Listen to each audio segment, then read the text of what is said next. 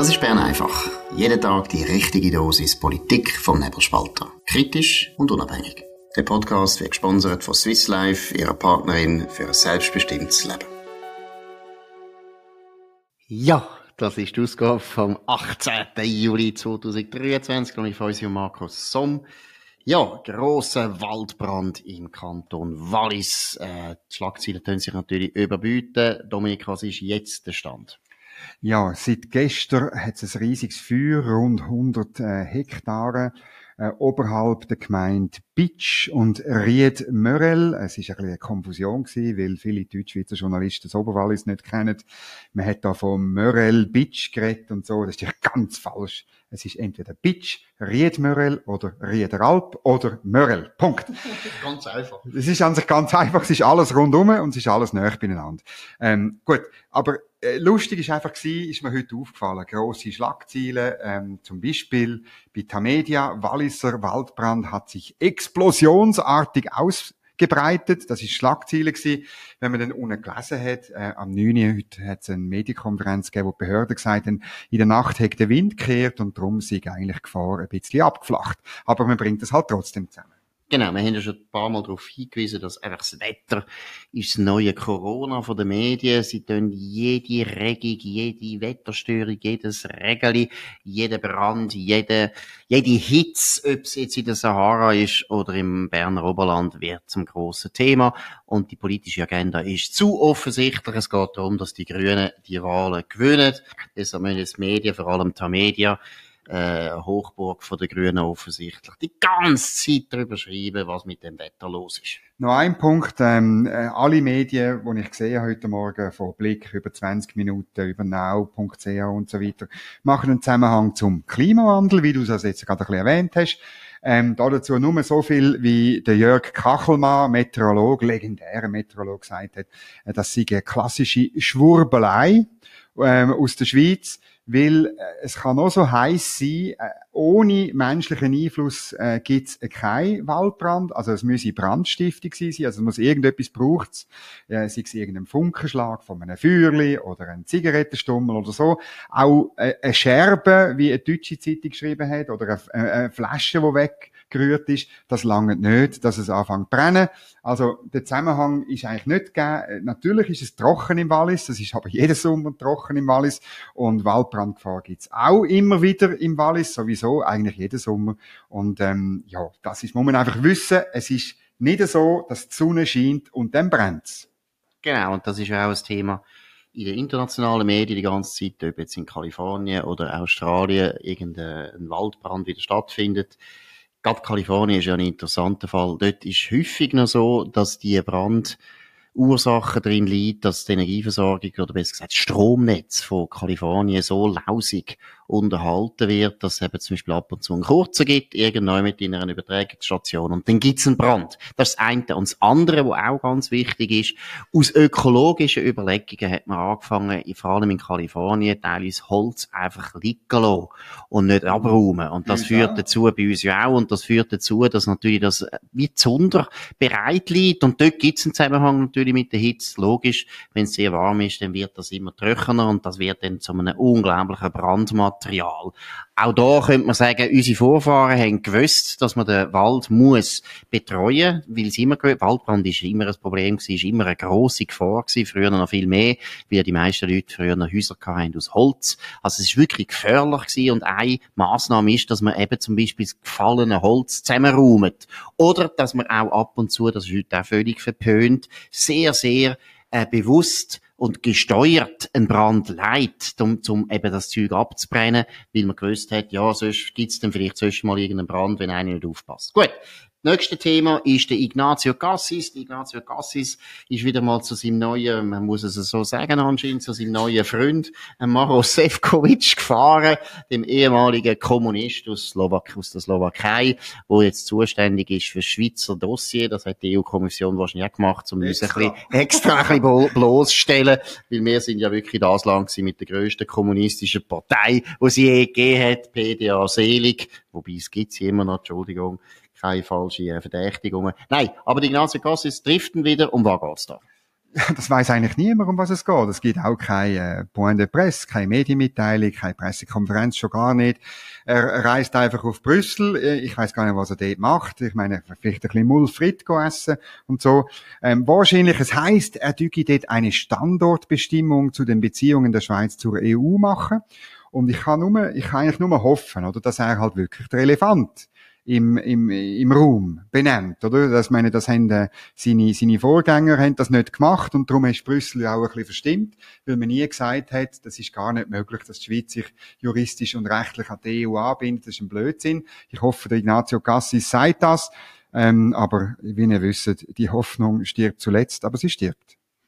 Genau, und äh, da, der Hinweis, den du gemacht hast, den haben wir ja schon ein paar Mal gemacht und der ist auch richtig, oder, dass die EU teilweise natürlich von unseren Diplomaten wirklich ein bisschen in die Irre geleitet worden ja. ist. Das darf man sagen. Da kann man auch der EU ein gewisses Verständnis entgegenbringen, dass sie ein bisschen hässlich sind. Nein, aber Dominik, jetzt muss man langsam aufhören, weil erstens finde ich, seit, seit Jahren tun wir die EU verstehen und es nützt nichts. Ja, wir sind die Einzigen. Nein, und was ich auch mal betonen es gibt ja immer die hochbezahlten überflüssige Botschafter, wo die EU schickt in die Schweiz. Und würde Botschafter, jetzt haben wir einen ganz famosen Botschafter, ein, ein Griech, der keine Ahnung hat von unserem Land. Ich habe den mal dürfen erleben an einer Matura 4 an der Stiftschule Einsiedler. Katastrophal, dass der überhaupt eingeladen worden ist. Vom deutschen Rektor. Danke vielmals, deutscher Rektor. Deutscher, nein, nein, da muss man einfach mal sagen, das ist, da sieht man, wie der Katholizismus in der Innerschweiz am Leiden ist. Nein.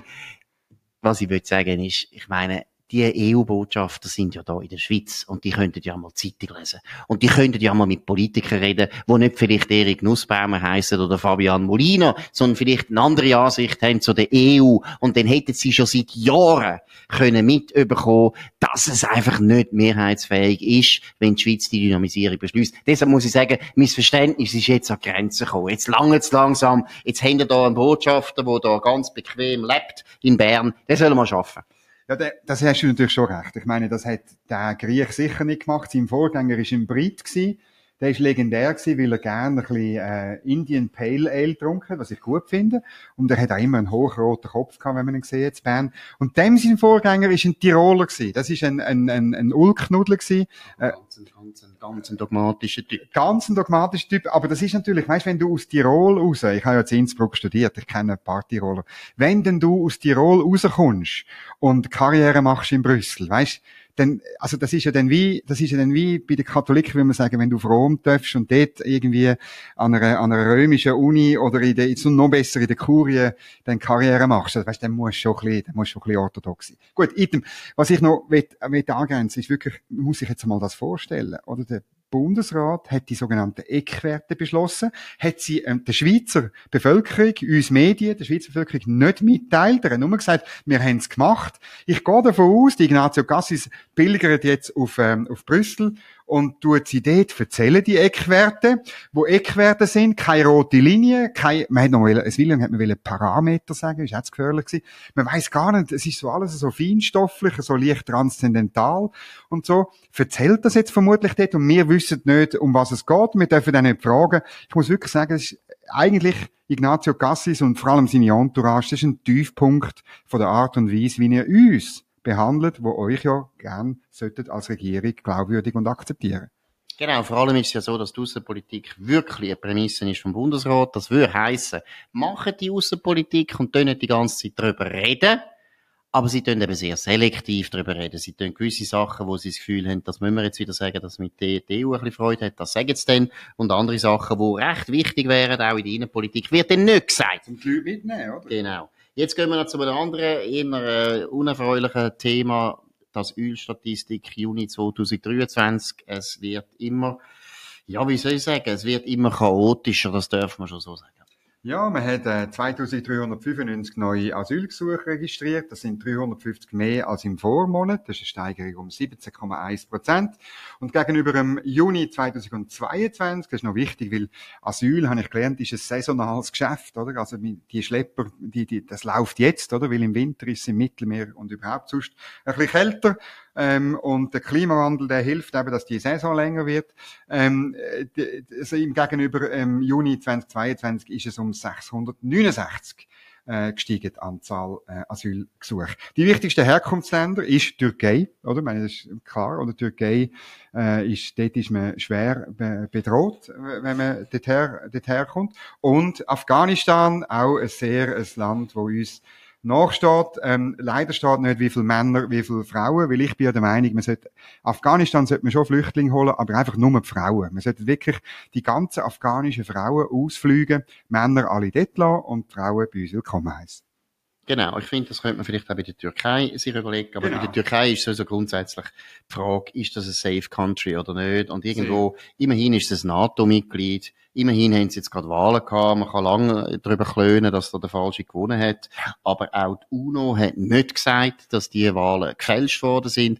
Die Türkei ist ein relativ schwieriges Land und von dem her finde ich, es ist eigentlich eine Zumutung, dass wir Asylbewerber aus dem Land immer noch so prominent vor allem so viel aufnehmen in einer Zeit, wo eben, wir reden von der Ukraine und so weiter, wo wir schon sehr viele Leute aufgenommen haben. Man hätte auch mal können ehrlich sein und einfach sagen, schaut mal, wir können nicht 70.000 Ukrainer aufnehmen und dann noch so ganze Afghanen, weil irgendwo für Afghanistan sind wir eigentlich nicht zuständig. Das ist nicht unser Thema.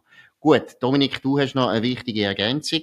Ja, für die Ukraine, wenn du das ansprichst, ist schon noch eine interessante Zahl. Im Juni sind 1271 äh, Flüchtlinge aus der Ukraine gekommen und haben den Schutzstatus S, das spezielle Schutzstatus für die Ukraine, bekommen. Und 1029 Fälle hat man dann beendet, sind also zurückgegangen. Und irgendwie muss man das schon mal überlegen. Also weißt, wenn das irgendwie dann mehr oder weniger gleich viel kommen wie gehen, dann dürfen wir ja vielleicht irgendwo durch einmal daran zweifeln, ob es überhaupt noch nötig ist, dass man den Schutzstatus S aufrechterhalten. Ja, oder gleichzeitig kann man dann auch wieder mal sagen, die Ukrainer, das sind meiner Meinung nach eben die, wirklich die echten Flüchtlinge. Man sieht einmal, was ein echter Flüchtling ist. Ein echter Flüchtling ist, wie du vorher gesagt hast, eine Frau oder Kind oder ganz alte Leute und so sind die Ukrainer. Wenn wirklich ein Problem ist in einem Land wie ein grosser Krieg und so weiter, dann kommen echte Flüchtlinge. Wie sehen die aus? Ich kann es noch wiederholen, damit die Leute wirklich verstehen. Es sind Frauen und es sind Kinder und es sind nicht Männer, die 20 sind und ziemlich schnell kriminell sind, komischerweise. Wir wissen nicht warum. Ganz eigenartig. Was vielleicht auch noch ein wichtiger Punkt ist, auch noch wegen der Ukrainer, auch eine Recherche, die bei uns am Laufen ist, aber man könnte das schon mal sagen, ein grosser Teil der Ukrainer kehrt zurück. Es gibt keine Gruppe, Flüchtlingsgruppe, wo so viele Leute auch zurück, äh, zurückziehen, wie bei den Ukrainer, oder? Ein Afghan bleibt einfach, oder ein Türk bleibt auch, aber die Ukrainer gehen zurück. Das zeigt auch wieder, dass es echte Flüchtlinge sind, wo eigentlich nicht ihr Land wollen verloren, sondern wirklich Not hat sie dazu gezwungen und nicht irgendwie eine Art äh, eine Auswanderung, was halt eben bei vielen Leuten, die mehr als Asylbewerber dann bezeichnet, der Fall ist. Gut, jetzt haben wir ganz ein ernstes Thema, Rassismus am Gurtenfestival. Ja, was ist passiert? Ja, es ist eine von der groteskesten Geschichten meiner Ansicht nach. Und sie ist am äh, Gurtenfestival, das letzte Wochenende war, äh, losgetreten worden vom Kollektiv Café Revolution. Revolution, no, Revolution. Sie haben das EG auf dem E, also muss es französisch ausgesprochen werden. Ähm, die Gruppe, die ist eingeladen worden vom Gurtenfestival, ein Standsbetriebe, wo man kann Becher äh, zurückgeben, wo ein Depot drauf haben. Und dann äh, die Gruppe, wo sich einsetzt gegen Rassismus in Bern und überhaupt und generell, äh, hat dann sozusagen eine Spende. Also sie sind eingeladen worden für das. Und die haben dann äh, unter Absingen wüster Lieder haben sie den Stand beendet. Also man hat zwar immer noch können Becher zurückgeben, aber den Stand haben sie beendet und gesagt, sie seien Gewalt und Rassismus ausgesetzt gewesen. Sie haben aber nie gesagt, was wirklich passiert ist. Und übers Wochenende haben alle Medien das nachgebettet. Sie haben in einem Nebensatz so ein bisschen gesagt, ja, wir wissen aber nicht genau, was passiert ist. Und das ist für mich wirklich ist eine neue Dimension. Weil bis jetzt haben wir immer irgendeine Geschichte gehabt, irgendeinen Kern, wo wir darüber haben können diskutieren, ist das rassistisch, ist es nicht, unter welchen Umständen wäre es und so. Also wir haben irgendwie einen Informationsgehalt gehabt. Und jetzt haben wir gar keine mehr, zum ersten Mal meiner Ansicht nach, sondern einfach eine Behauptung. Auf Instagram haben die gesagt, Standschließung, sie seien eben Gewalt ausgesetzt gewesen und darum fertig und wir gehen. Genau, vielleicht, vielleicht ist es auch einfach langweilig gewesen oder ihren Stand ist nicht, ist nicht so erfolgreich gewesen und niemand ist gekommen, weil das sind ja ganz traurige Leute, das sind ja nicht Leute, die man gerne mitredet, sondern die sehen nur, die, mal, das ist, wenn man den ganzen Tag in einem guten Festival hockt und die ganze Zeit das Gefühl hat, überall ist Rassismus und die Welt ist so von Rassismus geprägt, würde ich Ihnen sagen, könnt doch mal bitte auf Afrika, gehen auf China, gehen auf Indien, dann erleben ihr mal, was richtiger Rassismus ist und nicht auf dem Gurten oben. Also das ist ja so lächerlich, pubertär und dumm. Da muss man eigentlich nur noch mit Verachtung strafen, solche Leute. So, jetzt haben wir noch einen grossen Höhepunkt. In der NZZ hat Ayan Hirsi Ali, eine, meiner Meinung nach eine von der wichtigsten, intelligentesten, mutigsten Intellektuellen von unserer Zeit, hat einen sehr interessanten Text geschrieben, extra für die Zürich Zeitung, finde ich auch von der Zürich Zeitung her hervorragend gratulieren. Im Feuilleton, Benedikt Neff, sehr guter Chef, macht das hervorragend. Dominik, was sind die wichtigsten Erkenntnisse? Ja, es passt eben wunderbar zu dem Vorkommnis von dem Café Revolution, oder? Sie, ihre These ist die, dass in Gender, Rassismus und Klimafragen radikale Aktivistendebatten ähm, dominieren und die sind gar nicht an der Lösung der Probleme interessiert, sondern ihres Ziel ist einfach die Umsetzung von einer, von einer Utopie. Ihres Ziel ist der Aktivismus. Und genau das ist ja auf dem Gurten passiert, oder? Es ist, es erinnert mich an, äh, Definition von Bullshit vom Harry G. Frankfurt, äh, Moralphilosoph in Princeton, wo gesagt hat, Bullshit, äh, das sei a speech aimed at persuading without regarding of truth, oder? Also es geht nicht um Worte, es geht nicht ums Feststellen von, von Sachen, die passiert sind, sondern es geht darum, zu agitieren, um einen anderen Zustand herzustellen, äh, mit, mit Macht und, und unter Umgehung selbstverständlich von demokratischen Prozess, weil Demokratie ist ein Hindernis beim Umsetzen von so Utopien. Und das tut sie wunderbar in einem Essay darleiten und ich muss wirklich sagen, ist Pflichtlektüre heute. Absolut. Und vielleicht eben, was man noch muss betonen äh, der Westen hat eine Geschichte für Rassismus, aber das haben alle, alle, alle Regionen von dieser ganzen Welt auch. Da haben die Indianer, das sind die Afrikaner, das sind die Inder, das sind die Chinesen, das sind alle, die Menschen sind xenophob. Wir sind so, das hat ein bisschen zu tun, wie, wie die Evolution sich entwickelt hat. Wir sind xenophob und gleichzeitig sozial. Das hängt sehr eng zusammen. Es ist erstens einmal absurd, gut sagen, das sei praktisch eine westliche Spezialität, das ist vollkommen falsch. Zweitens, der Westen ist sicher die Region heute, wo Rassismus kleinste Problem ist. Alle anderen Regionen außerhalb vom Westen haben viel größere, richtige rassistische Probleme. Da werden teilweise Leute noch verfolgt. Da gibt es sogar noch Genozid. Alles Sachen, wo in Europa, Gott sei Dank, praktisch nicht mehr da sind. Und was ich vielleicht einmal betonen will, leset doch einmal wieder wie Europäer im 19. Jahrhundert geschrieben haben über Afrikaner oder vor allem zum Beispiel über Chinesen, dann sehen wir, was Rassismus heißt, was das bedeutet hat. Das ist so eine andere Währung, als irgendwie am Gurten äh, so einen Babystand aufstellen und dann kommt irgendeiner vorbei und schaut einem scheel an und dann sagt man, oh, wir haben Rassismus. Das ist ja so eine pubertäre Weicheierveranstaltung von Weicheiern, die aufgewachsen sind in der Villa mit Swimmingpool. Villa, ja, genau, in der Villa aufgewachsen sind am Swimmingpool und nicht wissen, wie sie ihr Leben sonst noch mit können Sinn anfüllen. Und jetzt haben wir noch ein anderes Thema, wo auch, ich bin ja sonst ein absoluter Fan von der direkten Demokratie, bin auch ein Fan von Volksinitiativen, bin auch ein Fan von den Leuten, die sammeln. Es kann ganz gleich sein, was für ein Zweck. Aber muss schon sagen, jetzt gibt's da also eine Initiative und die wird wahrscheinlich erfolgreich eingereicht werden. 90.000 Unterschriften sind schon zusammen. Es geht darum, das Feuerwerk zu verbannen, auszumerzen in der Schweiz. Um was geht's genau? Ja, das betrifft alle, die am 1. August oder an Silvester äh, mal gerne einen, einen schönen Vulkan ablösen oder auch eine Rakete, zwei, drei. Oder ähm, ich gebe zu, ähm, wir haben das bei uns in der Familie, haben wir immer bei Hochzeiten Böllerschüsse abgelassen. Ähm, und zwar richtige, weißt du, so 100, 100 so 100 Millimeter, 100 Millimeter Böller. Und das Lustige war, ich hatte die immer müssen zu Kreuzlingen, äh, hat's die gegeben. Und dort hast du ein, ein, äh, ein Papier unterschreiben und dort hat es einen Schreibfehler gehabt. Statt Haftungsausschluss ist gestanden Haftungsausschuss. Das habe ich immer großartig gefunden. Also, item, dumme Geschichte. Äh, es geht wirklich darum, dass private Feuerwerke sollen verboten werden. Man kann es noch durchführen, wenn man eine Bewilligung hat, also wenn es der Staat macht und der Staat es bewilligt. Wenn es von überregionaler Bedeutung ist, dann kann man es noch ausnahmsweise einmal machen. Und das ist halt jetzt eine von den Initiativen, da werden wir wahrscheinlich in der Zukunft noch mehr erleben, oder? Wo die persönliche Ethik, die persönliche Moral, wo man via Volksinitiativen anderen Leuten vorschreiben. Und das ist ein interessanter Test, ob wir noch ein Land sind, wo man sagt, okay, ich finde vielleicht selber Feuerwerk nicht wahnsinnig gut. Aber wer bin ich denn, um das anderen Leuten zu verbieten? Genau, und was ich total herzig finde, ist die Frau, die da sehr wichtig, um Büsi, ja, ja. sehr wichtig ist, das ist Corinne Meister. Sie ist 48 und äh, hat sehr gern ihre Katze, das finde ich schön. Und sie wird zitiert, wir, verbar wir verbarrikadieren uns am 1. August drinnen. Man kann auch auf Waldshut gehen und das ist nicht so schlimm. Also irgendwo muss ich sagen, äh, in einer Zeit, wo wir gleichzeitig in der Ukraine Krieg haben und die Leute Ja, ein bisschen andere Probleme Ich haben. sage, genau das Ja, Problem. aber das ist ja birrenweich. Ich meine, dass einmal im Jahr ein bisschen Feuerwerk und ein bisschen Knall die Leute fertig machen, dann muss ich irgendwie sagen, ja, haben da vielleicht noch andere Probleme. Ich glaube, ehrlich gesagt, ich weiss nicht, wie es du siehst, Dominik, ich glaube, das ist chancenlos. Es ist noch verrückt, dass es so viele Stimmenunterschriften gibt. Das sind wahrscheinlich die ganzen Hunde- und Katzenbesitzer haben sich da zusammengeschlossen. Gut.